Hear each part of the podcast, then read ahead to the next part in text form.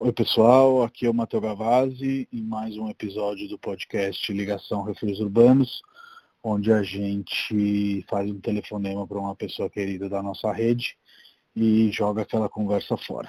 Hoje eu vou ligar para o Diego, que é um grande amigo e um parceiro de algumas empreitadas e já já vocês vão entender quais são esses projetos que a gente tocou juntos.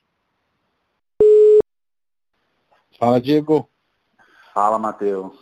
Beleza? Beleza.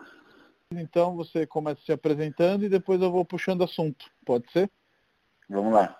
É, Oi, pessoal, tudo bem? Meu nome é Diego Rebeg, tenho 32 anos. Acho que estou aqui a convite muito pela minha trajetória no Catarse. Sou uma das pessoas que fundou o Catarse, que é a maior plataforma de financiamento coletivo no Brasil. É, tenho uma, é, vivi lá por oito anos é, fazendo esse, essa iniciativa acontecer.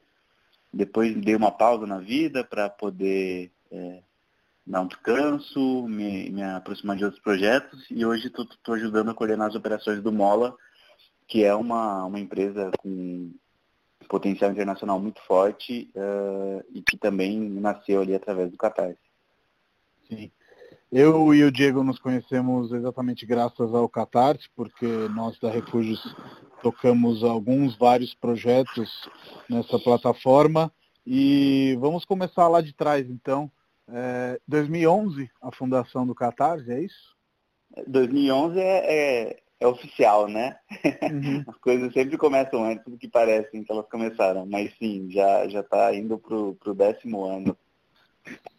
E como foi esse percurso, Diego? Eu sei que é, você fundou o Catarse junto com, com outras pessoas e acho que seria legal explicar um pouquinho desse, desse momento inicial onde foi posta a semente aí do Catarse.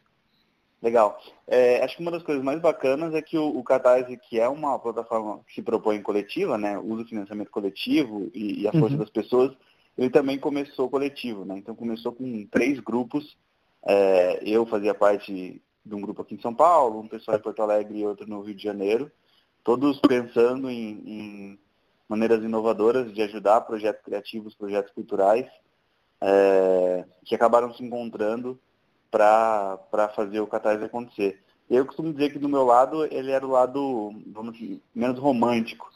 Em geral, o empreendedorismo está associado a essa ideia romântica de você ter algo muito nobre na sua vida, algo que você queria fazer por muito tempo, ou enfim, alguma dor que você tenha.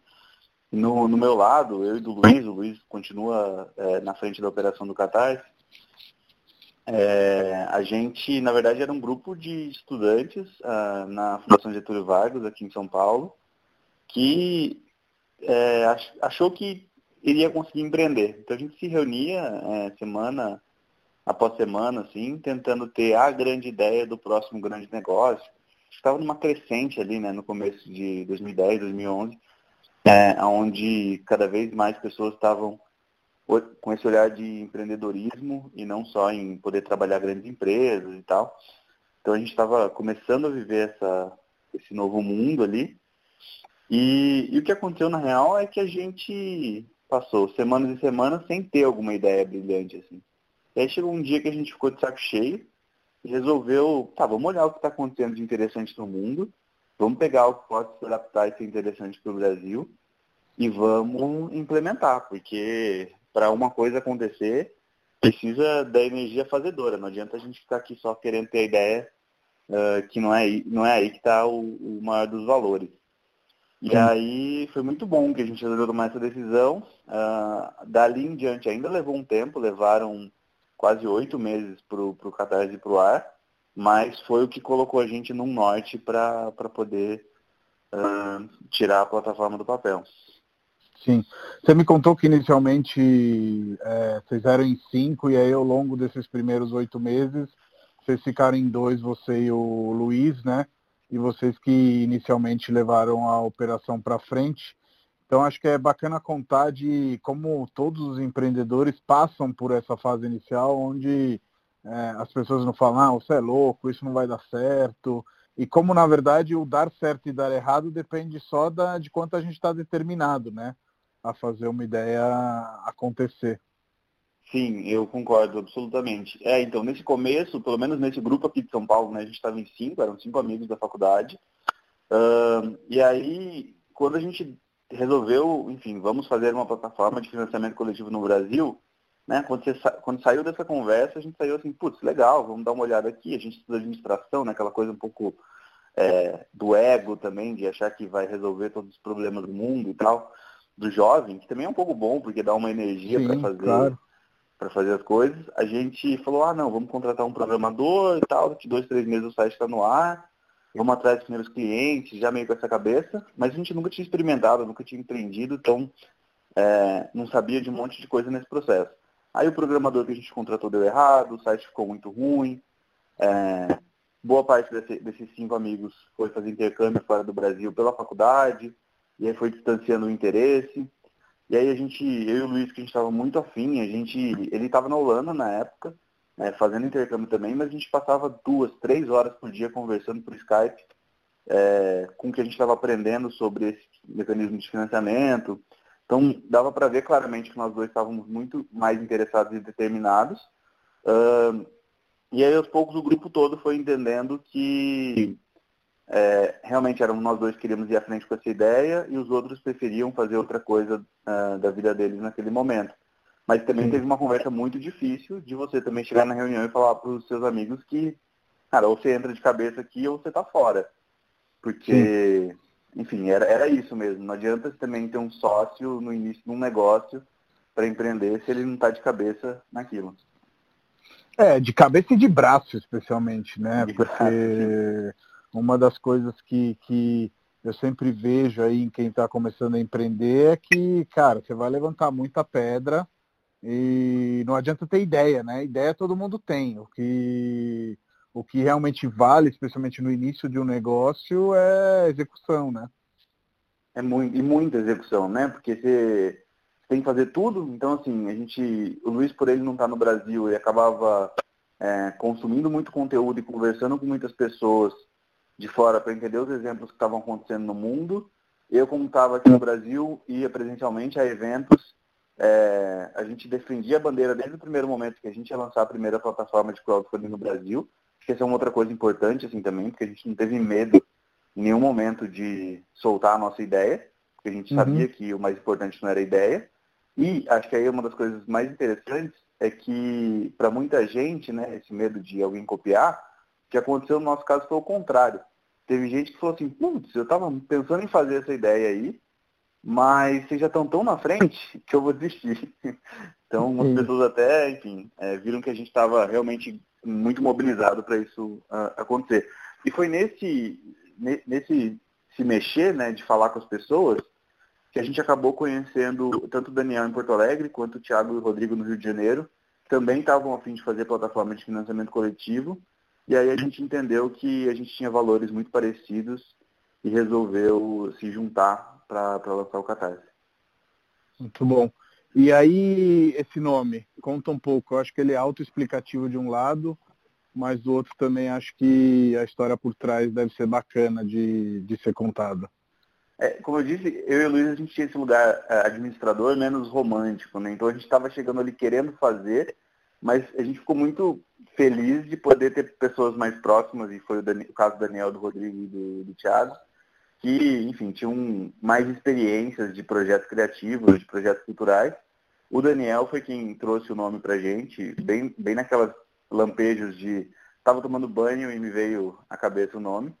Uhum. Uh, catarse é uma palavra muito utilizada tanto na psicologia quanto, enfim, tem um histórico de arte, de Aristóteles, e que é uma ideia de uma liberação, uma descarga de energia, de emoção, geralmente Sim. depois de um processo árduo.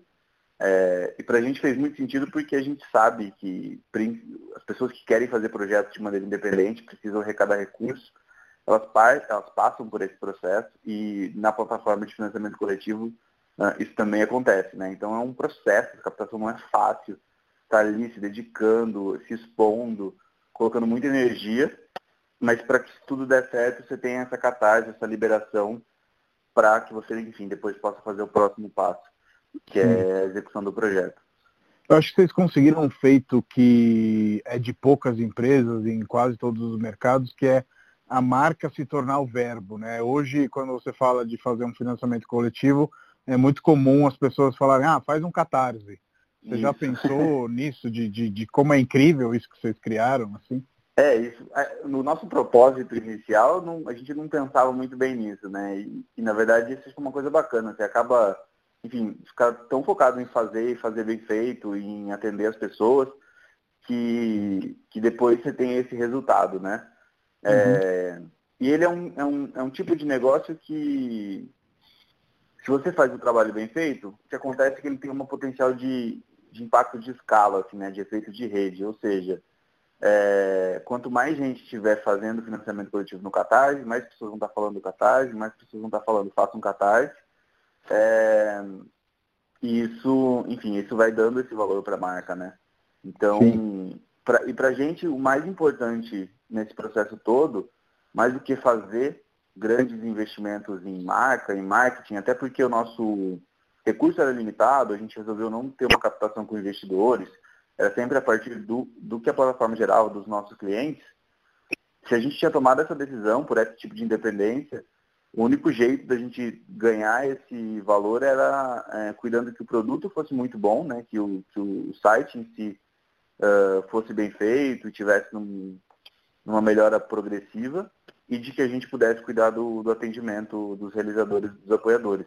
Claro que sempre tem muito desafio, é, mas eu acho que para quem está começando, principalmente, focar nisso, né? mais do que putz, pensar em quanto de dinheiro que eu vou ter para gastar e não sei tal coisa, é, se você não fizer isso bem feito, né, ter um bom produto e ter um bom atendimento, é muito difícil que você vá para frente.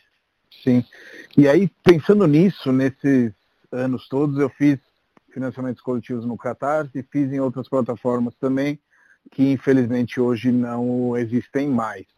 É, sem entrar no mérito dos nomes, etc., mas entrando no mérito do sucesso do Catarse, que é um pouco aquela lei que nos primeiros cinco anos abre X mil empresas e depois sobra um percentual muito baixo.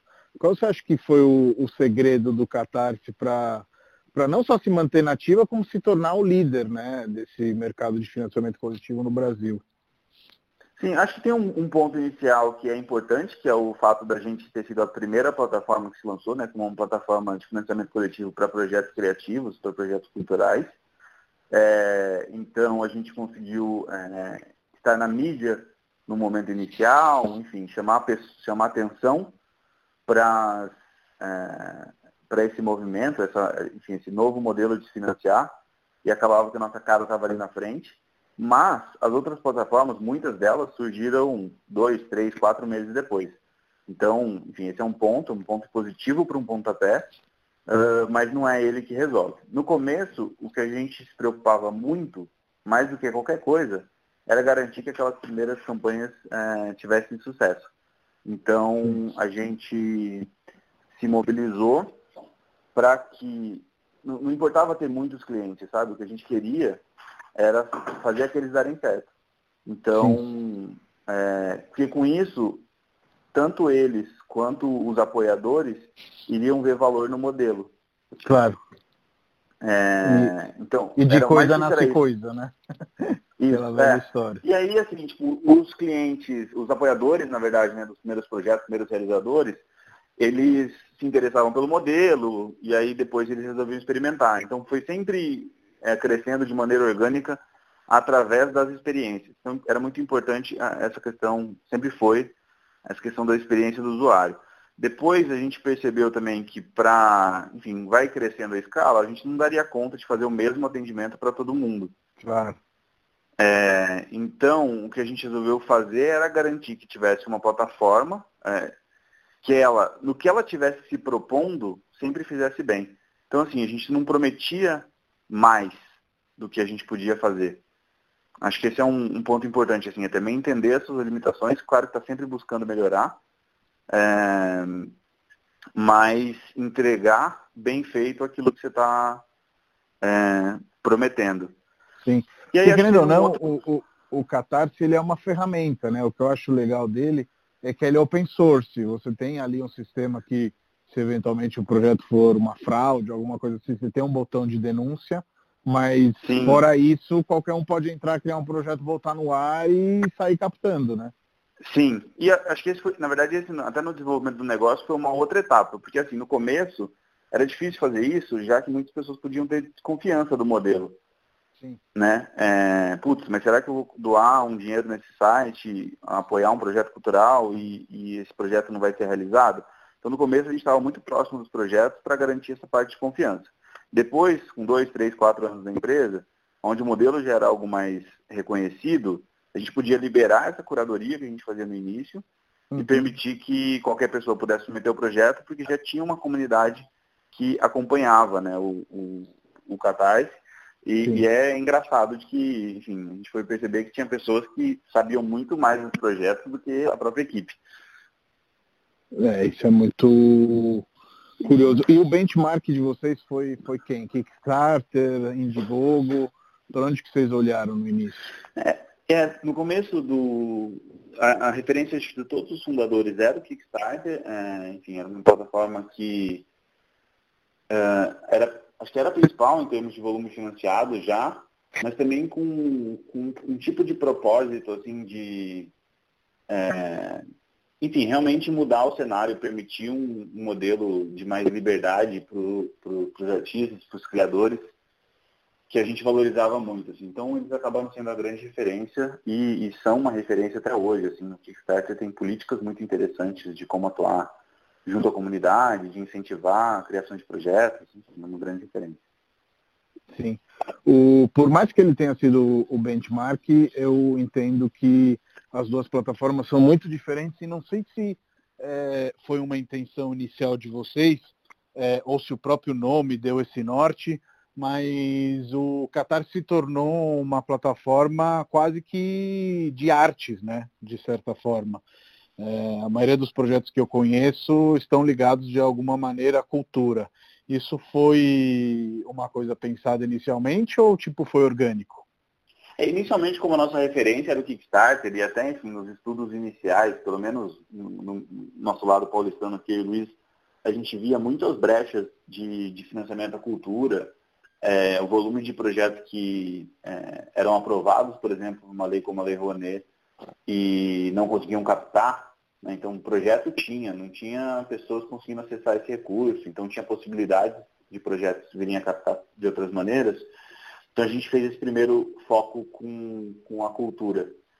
É, aos poucos a gente foi vendo que tinha uma demanda grande de projetos sociais, então tem alguns projetos sociais é, relevantes, desde ajuda enfim, humanitária, é, reconstrução de casas, que foram ganhando, ou construção de casas também para quem tem menos condições, é, foram ganhando espaço. O que nunca teve com tanta força quanto tem fora são os projetos de inovação é, em produto, inovação em tecnologia, Sim. empreendedorismo mais nesse sentido, assim, né, de lançamento de novas empresas.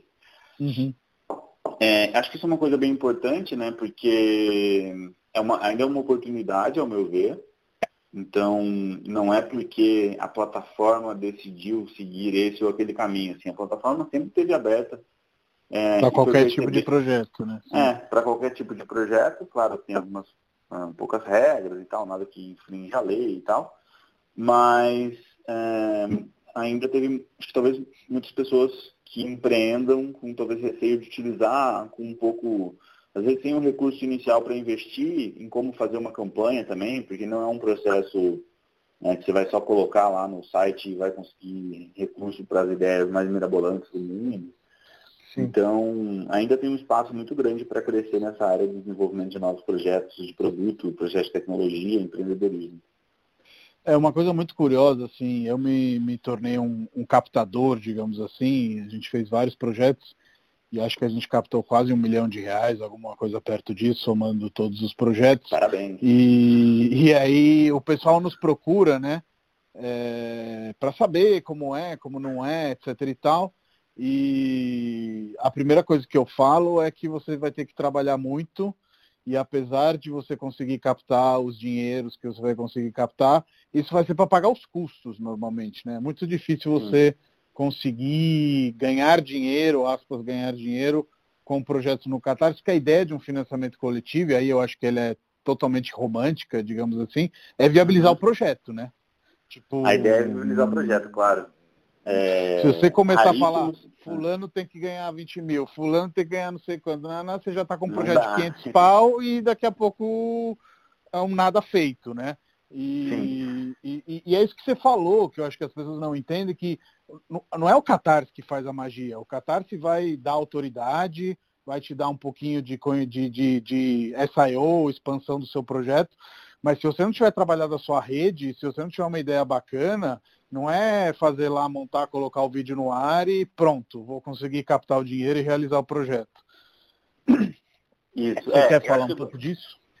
Não, acho interessante assim. O primeiro ponto assim, mesmo nas campanhas que muitas vezes arrecadam muito mais do que era a meta proposta, elas acabam ou tendo um custo muito maior para fazer aquele projeto, Sim. ou muitas vezes reinvestindo naquele projeto de alguma maneira para expandir ele, muito mais do que lucrar, enfim, embolsar aquele dinheiro, né? É o mais comum, assim. Até porque, em geral, as pessoas, para fazer financiamento coletivo, elas são tão apaixonadas por aquela ideia, por reunir mais pessoas em torno daquela ideia, que elas, o principal resultado mesmo é que é alcançar mais pessoas, enfim, expandir a rede e tal. Então, acho que isso, isso primeiro é muito importante. E aí, outra coisa que você estava falando era sobre o trabalho que dá, né? Sobre uhum.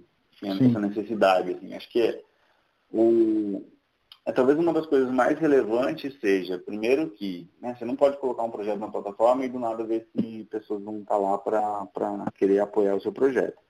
Então, uh, existe uma necessidade de trabalho de, de rede, né, de você poder, é, enfim, você tem que, ao longo do tempo, ao longo da sua história, tem que doar primeiro para as pessoas para depois pedir em troca. Né? Então, Sim. a grande parte dos projetos de sucesso, uh, os, os, proponentes estão ali, eles já, sei lá, eles já tiveram um blog oferecendo conteúdo, eles já tiveram uma página do Facebook oferecendo para as pessoas, depois pedindo é, de volta. Os músicos já ofereceram músicas na internet, já tiveram contato com o público. Então, é, enfim, esse trabalho de, de você, primeiro, é, construir uma rede e muito, muito por se dedicar, se doar aquela construção daquela rede anterior, é muito forte. Assim, não vai ter um sucesso da noite para o dia. Quer dizer, sucessos da noite para o dia que parecem ser, eles demoram anos e anos de construção. Né? Então, acho que isso é, é muito importante. Se você olhar na história do Catarse, é, eu diria que 99% dos projetos que captaram bem e com uma certa tranquilidade, foi porque esse trabalho de base já estava muito bem feito antes. Sim. E uma coisa que vocês norteiam bem, e hoje a gente vai chegar lá, você também continua trabalhando com campanhas de financiamento coletivo, mesmo hoje fora do dia a dia do Catarse, é a importância da pré-campanha e a importância dos primeiros dias da campanha, né?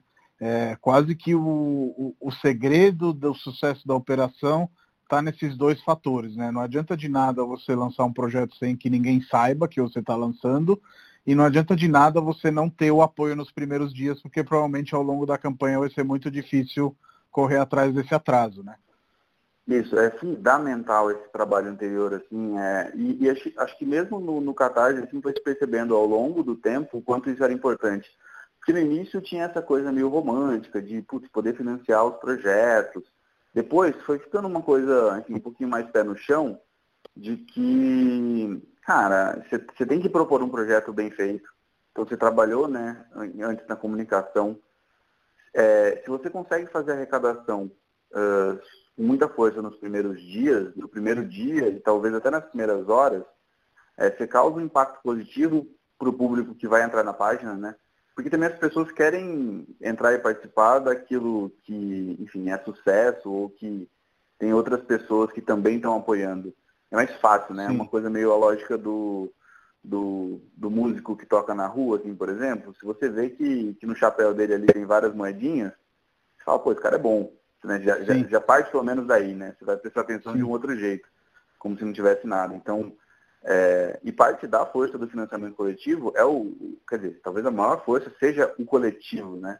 Se tiver um volume muito maior de pessoas, vai fazer uma diferença, porque aquelas pessoas vão divulgar para outras pessoas que elas se interessam, e aí você consegue ter uma rede mesmo é, impactando e, e, chamando atenção para o seu projeto. Então, enfim, no início do Catarse, assim, eu lembro que a gente falava que o importante era chegar no fim da campanha, faltando não muito para que tivesse uma mobilização e você conseguisse bater sua meta, esse discurso foi mudando ao longo do tempo, que a gente foi percebendo que, na verdade, assim, o importante é você se preparar tão bem para que nos primeiros dias da campanha você já tenha ela financiada.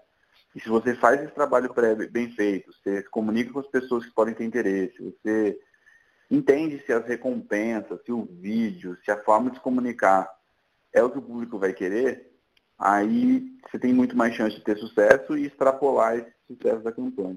Então, na verdade, a campanha nunca começa com um projeto no ar. A campanha vai começar um, dois, três meses antes disso. Sim. Eu tive a sorte de, de, de bater a meta em 24 horas, inclusive foi uma coisa que a gente fez junto, de certa forma, e acho incrível, assim como uh, teve projetos que a gente sofreu muito e bateu nas últimas horas, aí últimas horas que eu digo do, do da campanha mesmo, né? Então, realmente, pessoal, é, é, um trabalho à parte, no sentido de que vocês provavelmente vão ter um financiamento coletivo no ar e continuar trabalhando na, na atividade principal de vocês, mas isso que eu sempre falo para todos que me procuram é que o que vai fazer a diferença é a sua vontade de fazer acontecer no dia a dia, né? Não adianta colocar o projeto no ar e achar que ele vai, vai, vai rodar sozinho. Uma coisa que você nomeou aqui nesse, nesse último trecho da conversa, que eu acho muito importante, e que também as pessoas vêm me pedir, ou vêm com campanhas montadas, pedir o que, que eu acho, etc eu não acho muito bom ter muitas recompensas. Qual é a sua opinião, Diego? É, eu, o, as recompensas, eu entendo que elas são. Elas, primeiro assim, as pessoas não. É, é raro, raramente as pessoas vão decidir se elas querem apoiar ou não o seu projeto pela recompensa. A primeira decisão delas é assim, putz, esse projeto é bacana, eu gostaria de ver ele no mundo. É, mesmo que seja mais inconsciente, né? Tipo, essa aptidão para querer apoiar aquela ideia. A recompensa vai te ajudar a orientar com quanto que eu vou receber em troca e ver se é uma troca justa. É, então, acho mais importante ter alguns níveis de recompensa que possam, enfim, se a pessoa, a disponibilidade dela é no máximo dar 50 reais, uh, ou se não, ela poderia dar 200 reais, enfim, ter algumas opções diferentes para que você consiga dialogar com esses diversos públicos que você vai trazer ao longo da campanha. Só que quando você coloca Sim. muita opção, você acaba confundindo as pessoas. Então elas podem olhar Sim. duas recompensas ali que têm valores parecidos e falar, putz, não sei, depois eu decido. E aí você não pode perder uma pessoa interessada para um depois eu decido. Né? Sim, o, porque quanto mais gente antes, mais, mais aquele bolo cresce. Né? Então você tem que trabalhar para isso, trabalhar para facilitar. E acho que né, nessa questão das recompensas também, é importante não querer revirar um mundo, assim, né? Você querer criar umas coisas megalomaníacas que vão te dar um trabalho lascado. Elas têm Sim. que ser orientadas no seu projeto, elas têm que fazer sentido para o seu projeto. Então, às vezes, vale mais a pena você ter duas ou três recompensas do que inventar oito só porque você acha que oito é o um número mágico. Uhum. Concordo plenamente e digo mais, assim, da nossa experiência, sempre que a gente tentou inventar recompensas, elas minguaram. E sempre que a gente decidiu uma recompensa âncora e a gente agregou valor nessa recompensa âncora, deu certo, sabe? O livro mais uma foto, o livro mais alguma coisa. Agora, é, invenções mirabolantes, quase sempre tinha um ou dois apoiadores e provavelmente mãe e pai, sabe? Isso, e dá um é... trabalho danado às vezes para executar e entregar aquilo depois. Isso, exatamente. Depois a logística vira um inferno, porque você tem que fazer um trabalho Isso. de de alfaiataria, né? Uhum. E é muito complexo. Uma coisa que yeah. também sempre me, me perguntam, Diego, que é uma coisa que eu acho que o, o Qatar se evoluiu muito nesses anos, é a questão do, do, do, cálculo do frete, de como colocar. Isso é sempre uma matemática, né, pro, pro, pro idealizador, no caso, né? Não pro É, é porque pro você não apoiador. tem certeza, né? Você não sabe exatamente quantas pessoas vão te apoiar, com quais recompensas, de onde elas terão. Então, você tem que, enfim, fazer um pouco de matemática. Eu acho que o, o Catarse hoje tem um material é, que permite que você faça algumas estimativas melhores, principalmente para quem faz publicações. Acho que hoje tem um material específico para publicações. É, então, tem que, você tem que putz, realmente fazer uma estimativa, entender mais ou menos de onde é o seu público. Putz, se você é uma pessoa que sua página no Facebook, a maior parte das pessoas são em São Paulo, você pode entender que uma porcentagem grande os seus apoios devem vir de São Paulo.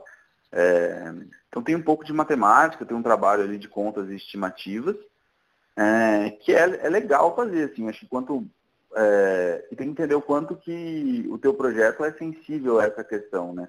Você tem um, um, produto, enfim, um, que às vezes o custo é mais baixo, um menos, por exemplo, um quadrinho é, com, com não tantas páginas, né? Então o frete vai encarecer muito uh, um apoio.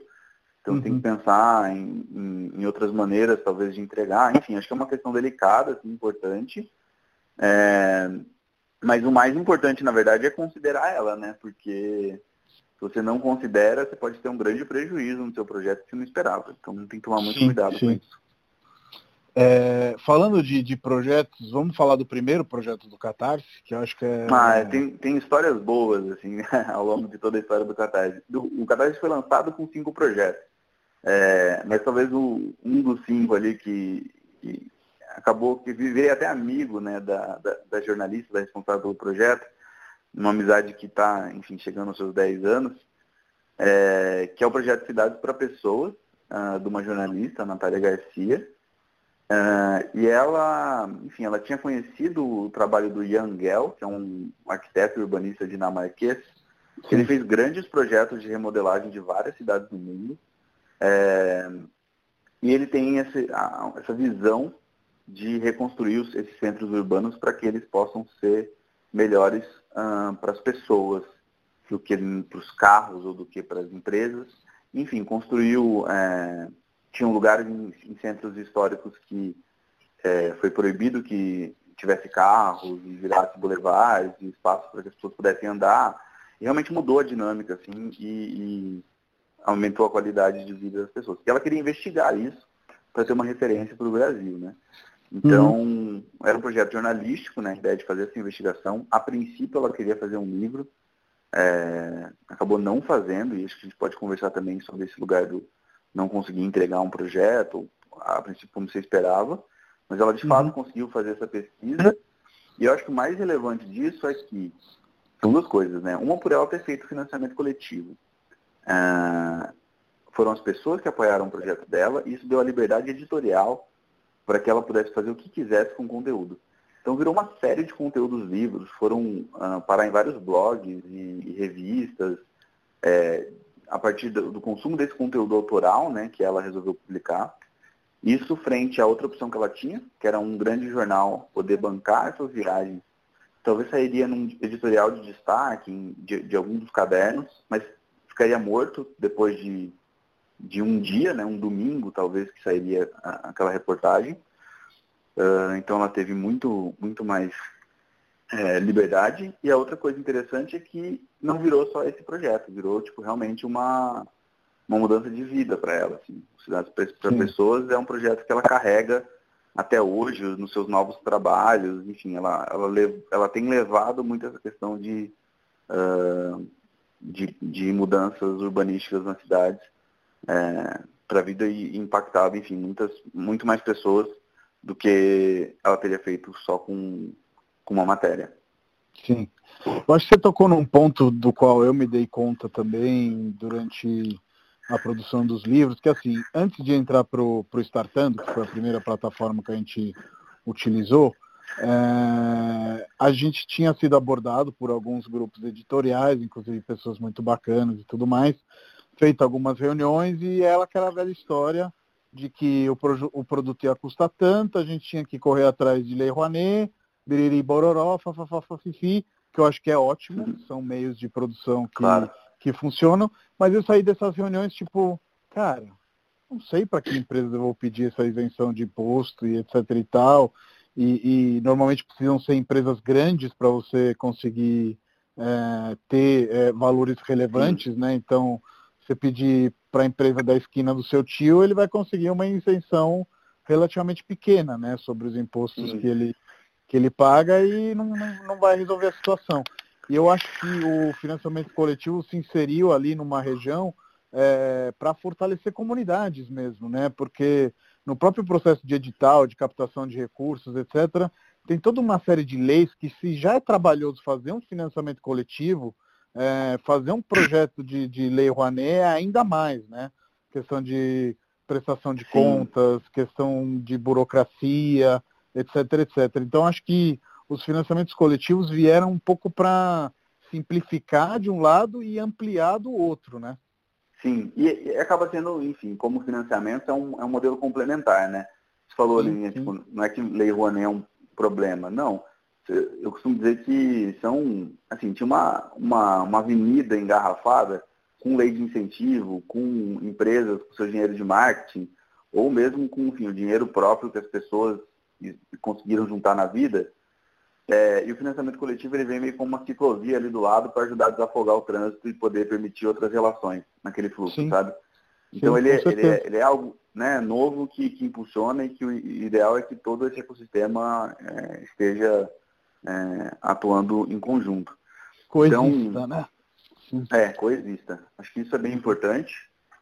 O, a outra questão que você estava falando era sobre o fato o... da liberdade. Ah, tem uma coisa, não, acho que uma coisa importante que eu lembrei agora, que é assim, uh, o financiamento coletivo também desloca é, o público, né?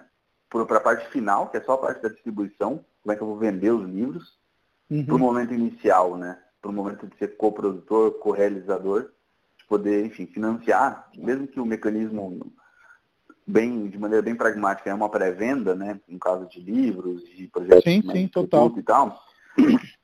Mas você está trazendo as pessoas para o momento anterior. Então elas já participam daqueles projetos mesmo antes dele nascer. Se você faz um financiamento tradicional, você tem que correr atrás do dinheiro, produzir e depois ter o trabalho de venda, né? Então no financiamento é, coletivo, boa parte das vendas já foi feita. Então você já tem sim. um produto com interesse do público. Na verdade, o projeto só existe porque existe um interesse no projeto, né? se, é. se inverte um pouco a lógica, porque, por exemplo, uma das coisas que o pessoal sempre reclama no prédio de São Paulo, etc., é que quase instantaneamente depois que a gente termina o projeto, não tem mais livros, né?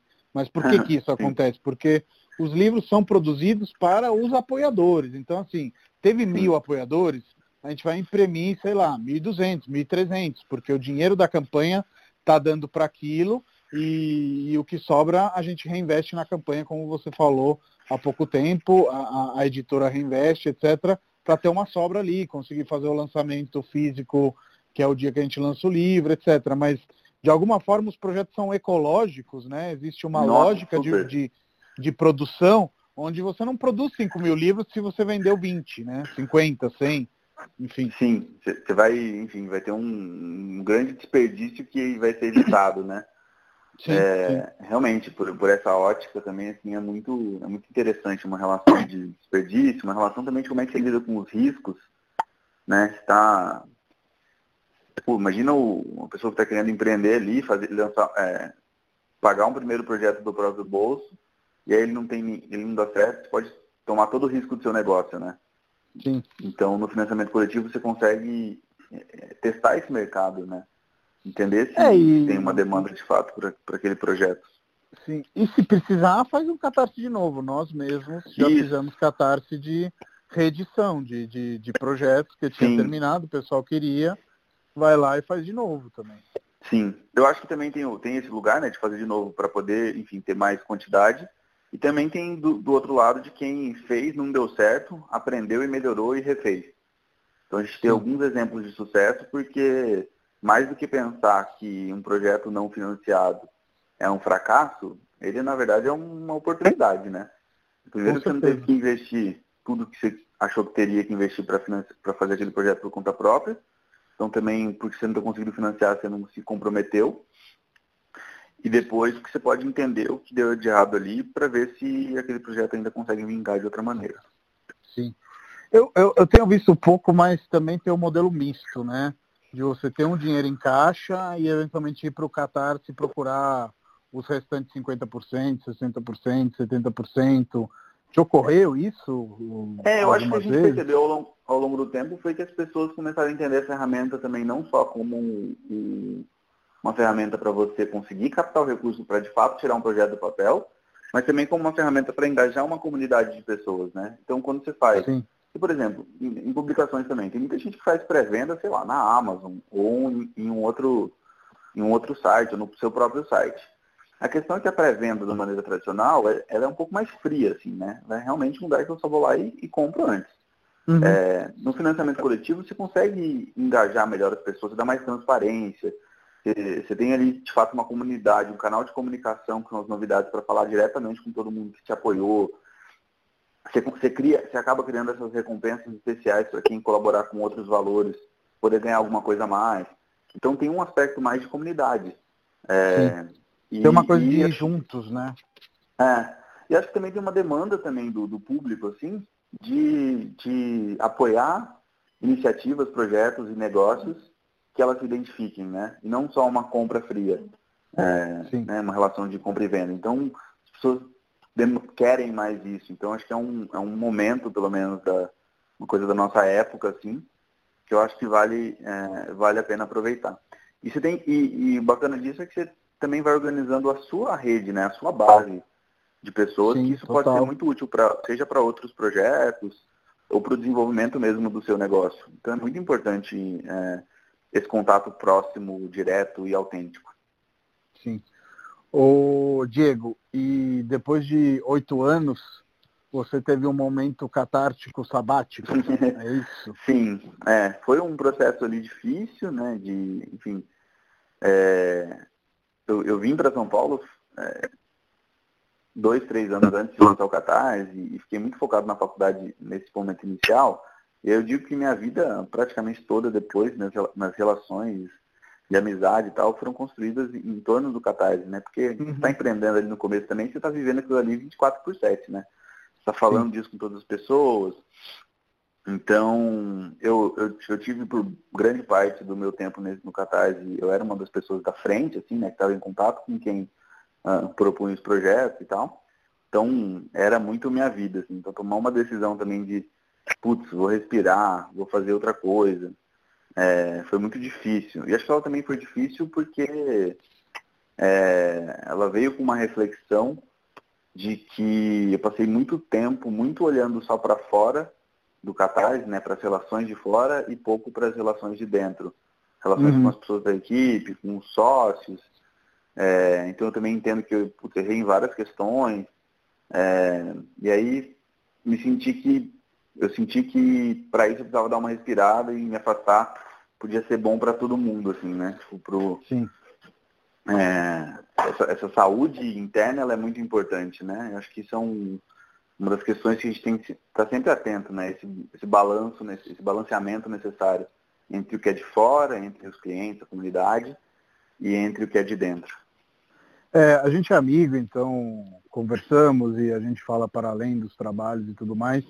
E acho que uma coisa que é válida de deixar de ensinamento, e que inclusive eu tenho na minha vida também, é de que a gente pode estar na correria, mas a gente sempre tem que achar um tempo para a, a, comunicação entre os sócios e entre as pessoas chaves da equipe seja sempre mantida em dia, né? Sim, e ainda mais, assim, no caso do Qatar, que era um, é, é uma empresa de trabalho remoto, né? Tinha um escritório em São Paulo e outros sócios remotamente, outras pessoas da equipe remotamente é, no universo digital, online, enfim, ainda mais no, no, no momento que a gente está vivendo, onde está todo mundo, cada um na sua casa, é, é importante que você, que você faça e você faça de maneira proativa, né? Porque às vezes quando você está no escritório, só escritório, você até consegue que a pessoa está ali, tá próxima, você tenha algumas conversas no dia a dia, mas para quem está remoto, isso ainda, é ainda mais necessário. É, comunicação não, não pode ser só o que.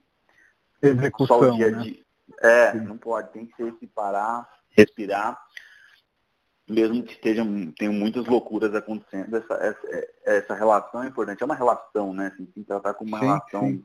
da mesma maneira que é com família, que é com casamento. Tem que, tem que cuidar dela, porque, enfim, senão. É, vai haver um distanciamento e isso é ruim para a empresa, é ruim pra, aí acaba sendo ruim para todo mundo que está em volta. Sim. Cara, a gente tem um percurso parecido no sentido de que eu estou no meu oitavo ano de refúgios e eu imagino qual deve ter sido a sua dificuldade de apertar o botão vermelho, de se desligar, entre aspas, um período sabático, mudar de rumos, etc. Porque, querendo ou não, por mais que a gente realize, realize, realize, na hora de mudar de rumo, você se interroga, né? Tipo, e agora? Será que eu vou me dar bem? Será que eu estou fazendo a coisa certa? Conta um pouco desse momento e também, tipo, o que, que te ajudou a traçar um novo caminho, assim? É, ele foi, ele foi muito travado por medo, assim, né? A primeira, a primeira coisa que bateu na cabeça era. Eu tive um pânico de sair do Catarse, que era, tipo, eu vou conseguir fazer alguma outra coisa em outro lugar.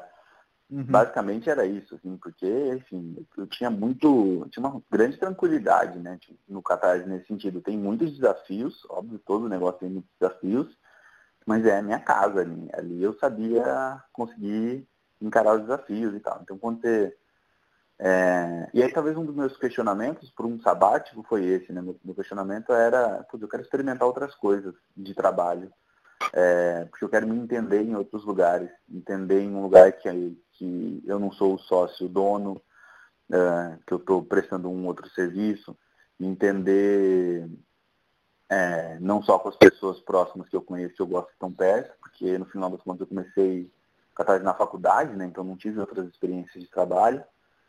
Uh, e é isso, e, e lidar, querer lidar um pouco com, com esse medo.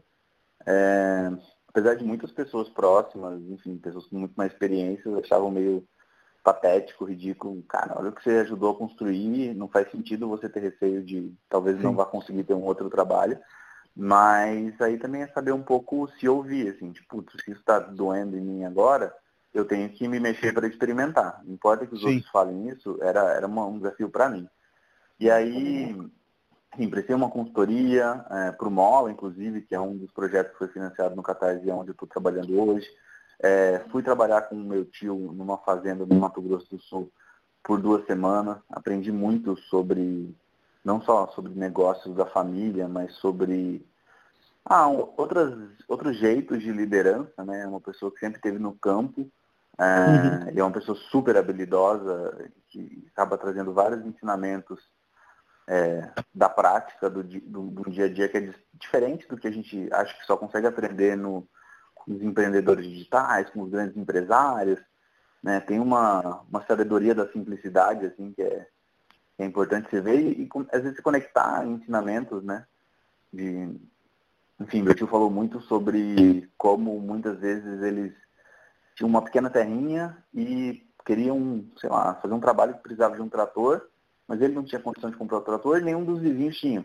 Mas aí ele juntava todos os vizinhos e fazia o financiamento coletivo ali para ou comprar um trator ou alugar ele por um mês. Sim. Para que todo Sim. mundo pudesse usar, né? Tipo, como é que, se eu não tenho recursos, eu gero valor para quem está próximo de mim para que todos nós tenhamos o recurso. É, isso é muito bacana, foi muito importante ter, ter vivenciado essas experiências na prática. É, muito divertido também, assim, poder olhar numa pedaço de terra e entender que porque determinadas árvores estavam num lugar, provavelmente tinha água por perto, né? Umas coisas que, para quem vive só na cidade é, e nasceu na cidade, acaba se distanciando muito. E, e, e, aí, e no fim desse processo foi, é, fui chamado para coordenar uma campanha de um candidato a deputado federal. Foi uma, uma grande mudança um grande desafio, assim, também. Sim. É, é, a gente, só terminando isso que você falou da sua família, do seu tio, etc., eu acho que um ensinamento é que a gente sempre procura os intercâmbios fora, né? A própria palavra Sim. intercâmbio é sempre ligada ao exterior, etc. E, na verdade, o intercâmbio pode acontecer na sua casa, pode acontecer com seu tio, pode acontecer com seu melhor amigo. Enfim, a gente às vezes é, precisa prestar mais atenção para que, o que está em volta, a gente se interessar verdadeiramente pelas pessoas que estão mais próximas e ter insights, epifanias e descobertas como você teve passando duas semanas Sim. com seu tio, né? Não, é, e com, constrói um outro tipo de relação. Na verdade, assim, às vezes você tem até isso com você mesmo. Você precisa, às vezes, parar e tentar claro. escrever um pouco o que você pensa. Uhum, é, sim, sim. Você vai se dar conta se você também é capaz de te encher de ensinamento, né? Mas sim. se você está sempre num modo de correria, de só querer mais e olhar para fora, né, você acaba às vezes né, não, não é, entendendo que tem algo muito próximo que, que é muito mais valioso até. Sim. E você comentou, e a gente até já, já, já falou disso, e eu te disse que eu fiquei totalmente surpreso quando você foi liderar essa, essa campanha política, porque eu não achava muito que estava dentro dos, dos seus interesses, mas entendo que o ponto de contato foi o fato que em 2018 foram liberadas as campanhas de financiamento coletivo para captar recursos para campanhas políticas, né? Foi esse o ponto de contato? É, inicialmente foi, né? Assim, tipo, eu, eu, eu também sei que por toda minha trajetória no Catar, muito do, muito do que vai me abrir novas portas são as relações que eu construí e, enfim, o conhecimento que eu tenho sobre financiamento coletivo. O Zé Gustavo, né, que, é, que era o candidato, me chamou para ajudar a fazer o financiamento coletivo dele. Era algo, enfim, não tão ousado, a gente precisava inicialmente de 20 mil reais. O ponto era que parte do que ele fosse ter de recurso na campanha viesse do financiamento coletivo. E aí, eu, enfim, tenho uma facilidade para poder organizar uma campanha. E ele me chamou para fazer isso. A gente conseguiu levantar esse recurso uh, praticamente na primeira semana, quando a gente começou a fazer a campanha. E era também importante para ele já começar a se colocar né, como, como candidato para mais pessoas, como pré-candidato até na época. E só que depois ele estava com o desafio de ter alguém para coordenar a campanha e ele me estendeu o convite. Inicialmente eu relutei. É, também não me pensava muito próximo a, a, campanhas políticas, mas o que tinha muito claro para mim era que naquele período que eu estava em sabático eu queria experimentar novas formas de trabalho e trabalhar em outros lugares e novas relações.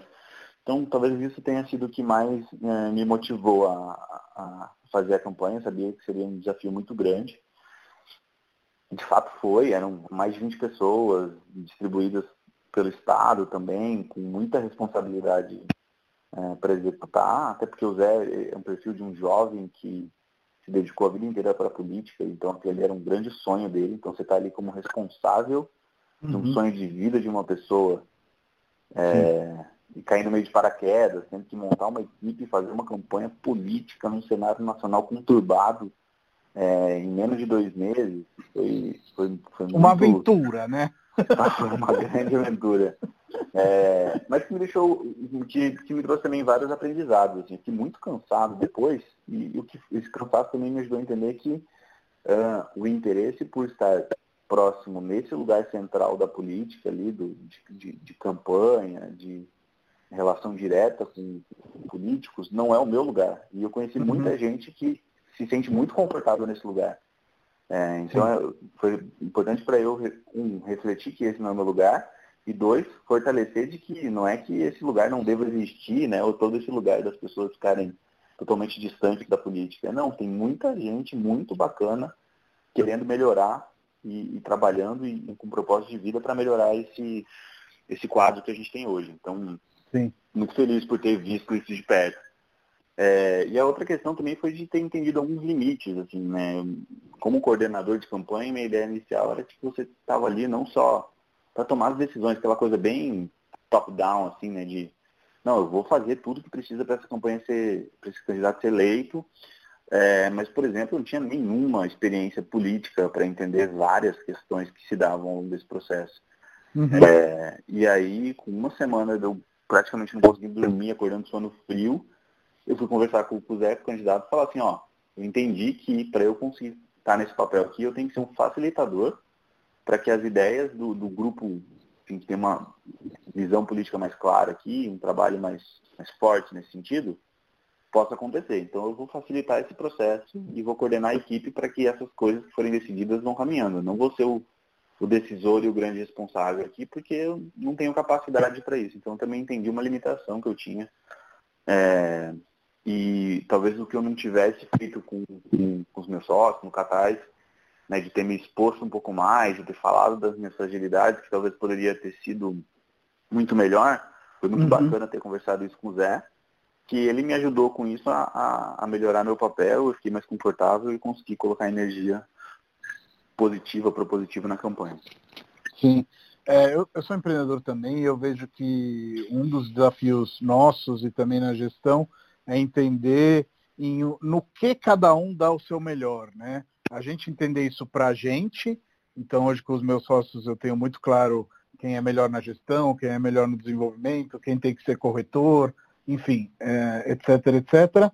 E é, fazer com que, com, com essa clareza, cada um possa dar o seu melhor e aí o conjunto funcione de maneira harmônica, né?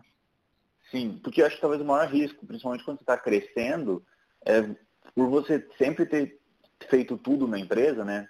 Tá à frente de tudo, você Sim. acha que ninguém vai dar conta de fazer, ou se for fazer, vai fazer pior. esse talvez seja o maior erro e onde as pessoas tropeçam é, e, e, vira um lugar muito difícil aí, né? Tipo, uma coisa meio areia movediça, assim. Você acha Sim. que você tem que fazer tudo, você quer resolver tudo, e cara, se ficar nesse lugar, a empresa não vai crescer. Então você tem que saber é, dar espaço aí, atrás. E... Evitando delegar, você perde aquele brilho, aquelas funções de levar e de liderar para frente, que foram aquilo que moveu a empresa no início também, né? Porque Sim, aí você, a certo ponto, está ali fazendo um monte de execuções, mas não está tomando é. mais nenhuma decisão estratégica, né?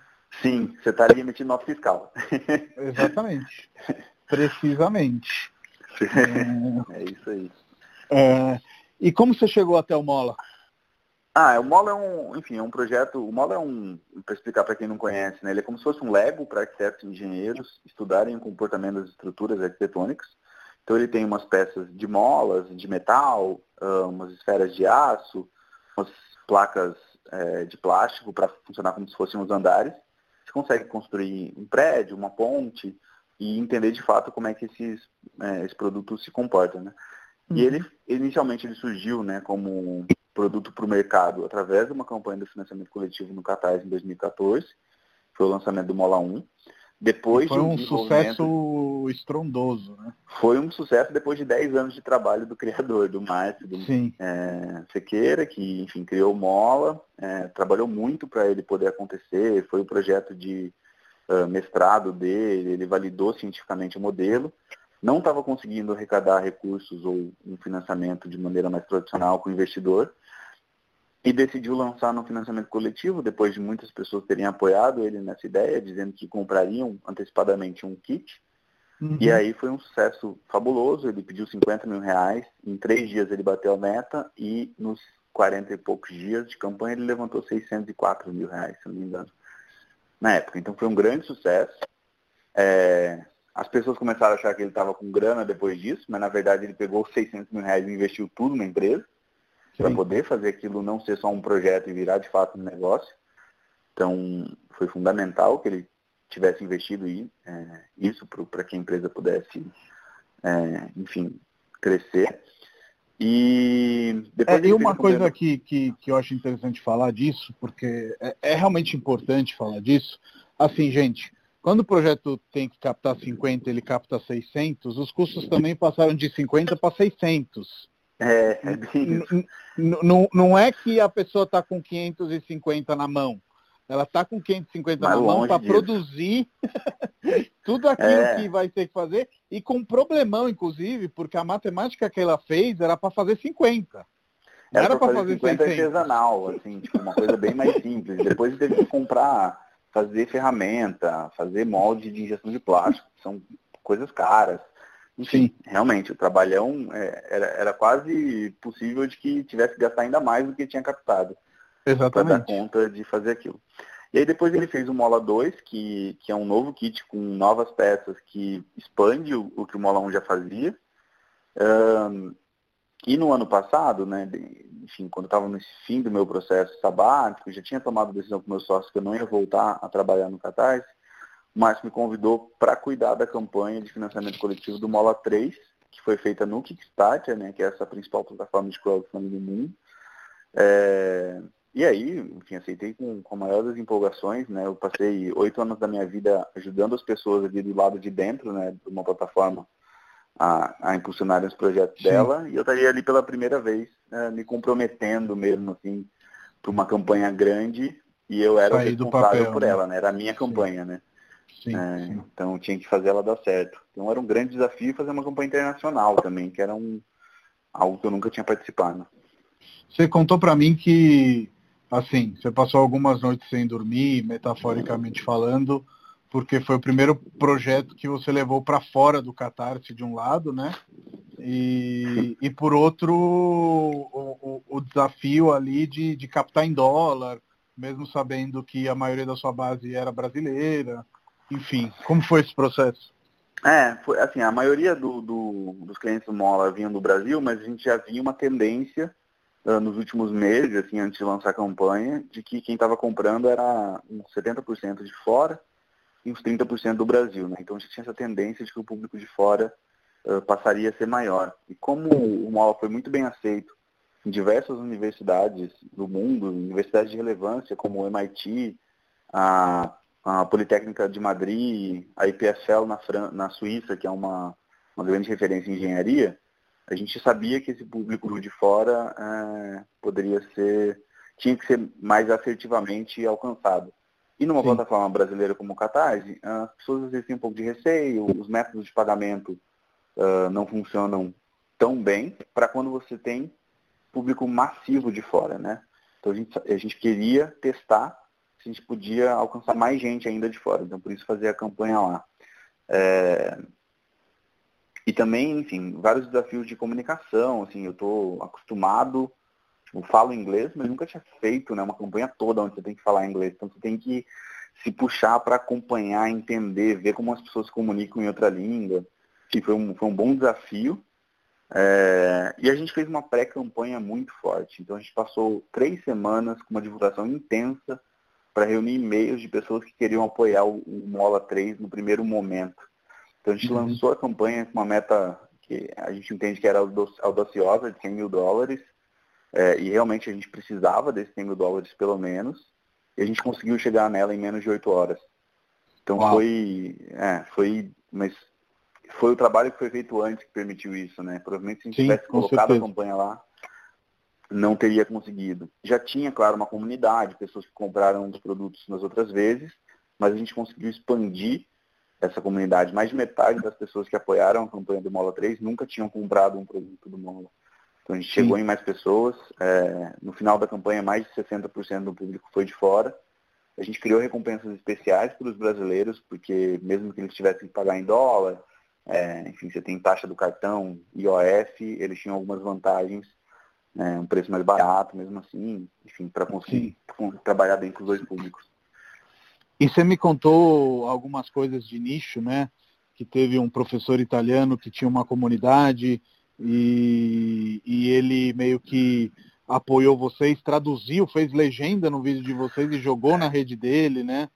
É, isso é uma coisa bem interessante, que você tem que putz, saber perceber né, o, os públicos que potencializam comunidades através de pequenos nichos. Então, é, tem esse, essa pessoa que ela tem um, um site, uma página no Facebook, uh, com conteúdo bom e relevante sobre engenharia, é, enfim, na Itália. Já tinha entrado em contato com a gente uma vez, perguntando se podia ter acesso a um kit. A gente não tinha kit disponível na época. E próximo da campanha a gente conseguiu entrar em contato novamente, enviou o produto para ele é, ele ficou encantado, se dispôs a, a fazer a, a, tradução do nosso vídeo de campanha para italiano. É, e aí divulgou na rede dele e a gente viu assim, no outro dia entraram é, quase 15 clientes, 15 apoiadores é, da Itália, que era um país que tinha tido dois, três apoios até aquele momento. Até então. Então, é, e aí também aconteceu no, no, Japão também, que era um país que a gente não tinha vendido tanto ainda.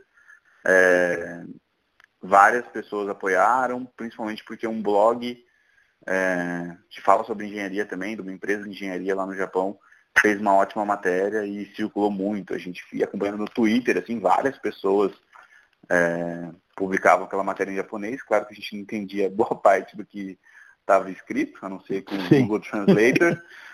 é, mas a gente entendeu com, com, mais clareza assim esse impacto. Então, e até para o lançamento do Mola 3, assim, a gente fez a campanha, uh, a gente está acabando a produção dele, o que a gente vai fazer daqui para frente é fazer esse trabalho com, com quem já está. Como o trabalho do Mola né, tem a ver com, com educação para arquitetura e engenharia, sobretudo sobre Sim. estruturas, o que a gente vai fazer é uh, poder oferecer os produtos para quem já está fazendo isso em vários lugares do mundo. Então a gente foi buscar os principais blogs de, de arquitetura e engenharia da Espanha, que é um país importante para o Mola, nos Estados Unidos, é, tem essa pessoa na Itália que a gente já tem contato, é, aqui do Brasil a gente tem vários contatos, então é, é realmente fortalecer relacionamento, é, acho que é um, um, dos trunfos, assim, que, que eu aprendi muito no Catarse, né, porque sobretudo quem organiza a campanha, é, o mesmo que a gente fazia com a proximidade dos realizadores era fortalecer relacionamento, e eu acho que é como eu acredito que, que mais negócios devam se preocupar, com boas relações. É, eu acho que especialmente quando você oferece um produto, né? É, não tem como você não se interessar pelo relacionamento, especialmente quando esse produto é oferecido de forma experimental, né? Como o Qatar se, se, se propõe a fazer, né? A gente outro dia estava até comentando da, da cafeteira Aram, que eu tenho e adoro, que eles demoraram muito mais do que o previsto para entregar, mas o sentido da comunidade de um financiamento coletivo não é, cara, você falou que integrava em abril de 2015 e 31 de, de, de março, tá lá, 31 de março, sei lá, tá lá, fala, e aí, amanhã? Lá, lá, lá, pipipi, papapá. É claro que se o cara entregar dia 1 de abril, é o melhor dos mundos. Mas Sim. também, e, e, e, no caso da cafeteira foi assim, eles foram se comunicando ao longo do tempo falando, gente, vocês apoiaram, foi um sucesso, isso nos deu uma escala que a gente não esperava e hoje a gente vai ter que começar a fazer as entregas escalonadamente, digamos assim, e o seu kit vai chegar a tal mês. Sim, e acho que todo o processo de inovação ele parte de incertezas, né? Então você não Sim. tem como oferecer o prazo exato, você está ali fazendo uma estimativa. É, então eu acho que, enfim, tem um lugar do, do público que apoia de, de entender isso. É, e, e, e, do lado de quem realiza os projetos, de se preocupar com uma comunicação excessivamente transparente, talvez, assim, né? Para você poder sim, manter as pessoas informadas, porque isso também é construir relação. Sim. Sim, com certeza. Né? E é muito menos sobre aquele projeto só, e muito mais sobre, talvez, que você pode pensar no longo prazo, né? Construir no longo prazo. Sim. Isso, com, desse jeito, muito ganha. Para terminar, uma coisa que eu acho que poucos sabem sobre você, você é um apaixonado sobre pão de queijo, é isso mesmo? eu tenho uma leve paixão, não, brincadeira, uma grande paixão, porque, enfim, minha avó fazia muito queijo e um grande cozinheiro, como acho que muitas avós são. É, e meu pai era muito consumidor de queijo que minha avó fazia, acabei pegando isso dele. E, e aí, nesse período do sabático também, alguns amigos já tinham experimentado o pão de queijo que eu fazia e falaram que até comprariam. Aí eu fui ver se dava certo, é, de brincadeira. Criei o pão que o Diego amassou, que tem um perfil no Instagram. Uhum. É, e de vez em quando, assim, uma vez por mês, eu vou lá e faço uma pequena produção é, e vendo para os amigos, outras pessoas que pedem ali pelo, pelo, pelo Instagram. E acho que é uma maneira muito interessante também, né, da gente, enfim, para mim foi muito importante para ter algo artesanal, manual, para se fazer, né? Trabalho no Catarse sempre foi muito do digital, muito do computador, então foi muito valioso, né, poder parar esse tempo na cozinha, é, ir atrás de ingredientes, experimentar, entender como é que funcionam os custos, para que pudesse ser algo bacana de ser feito, que as pessoas realmente conseguissem comprar. É, os feedbacks são maravilhosos, então isso também é uma, uma, uma gratificação que não tem. Né? Pode ser 10, 20, 30 feedbacks desses, não importa que não é uma indústria de pão de queijo. É... Eu estou dentro deles, porque o Diego já veio aqui em casa com os pão de queijo, eu já comprei e estou dentro desses feedbacks maravilhosos. E aí a gente vai inventando coisas que dão, dão um calorzinho maior, assim, um gosto bom para a vida, né? Acho importante Sim. a gente estar tá sempre se renovando é, e se reconhecendo em outros lugares. E realmente é uma terapia, né? Eu também cozinho e, cara, você cozinhar, Nossa, você tem que estar tá com as duas mãos ocupadas. Isso te tira do celular, te tira da tecnologia. Então, realmente, é aquele momento de respiro, né? Sim, e aí você vai prestando atenção e sabendo que o único jeito é fazer as coisas com, com atenção e e colocando uma energia boa ali, sabe? Então também acho que tem esse, esse lado de é, realmente respirar e entender que no amassar do mundo ali tem muito pão de queijo bom. Diego, muito obrigado é, pelo seu tempo, de novo, inclusive. E, e, cara, foi muito bom, muito bom mesmo. Papearia hum. por horas sobre esses temas, porque me apaixona. Muito obrigado, Matheus. Eu também sou muito apaixonado por isso e muito, muito obrigado por ter aberto esse canal para as pessoas todas poderem ouvir papos interessantes. Vamos falando. Vamos falando. Um grande abraço. Um abração. Tchau, tchau.